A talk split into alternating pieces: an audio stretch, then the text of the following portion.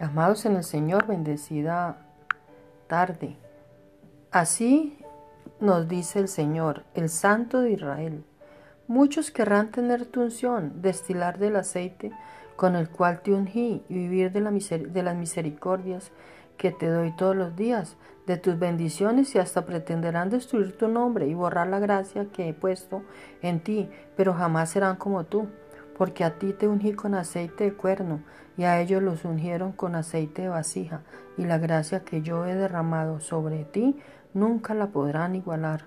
Muchas cosas harán para parecerse a ti, pero tú en mis manos sigues siendo el original. Mi ungido eres tú, dice Jehová, en el nombre de Jesús.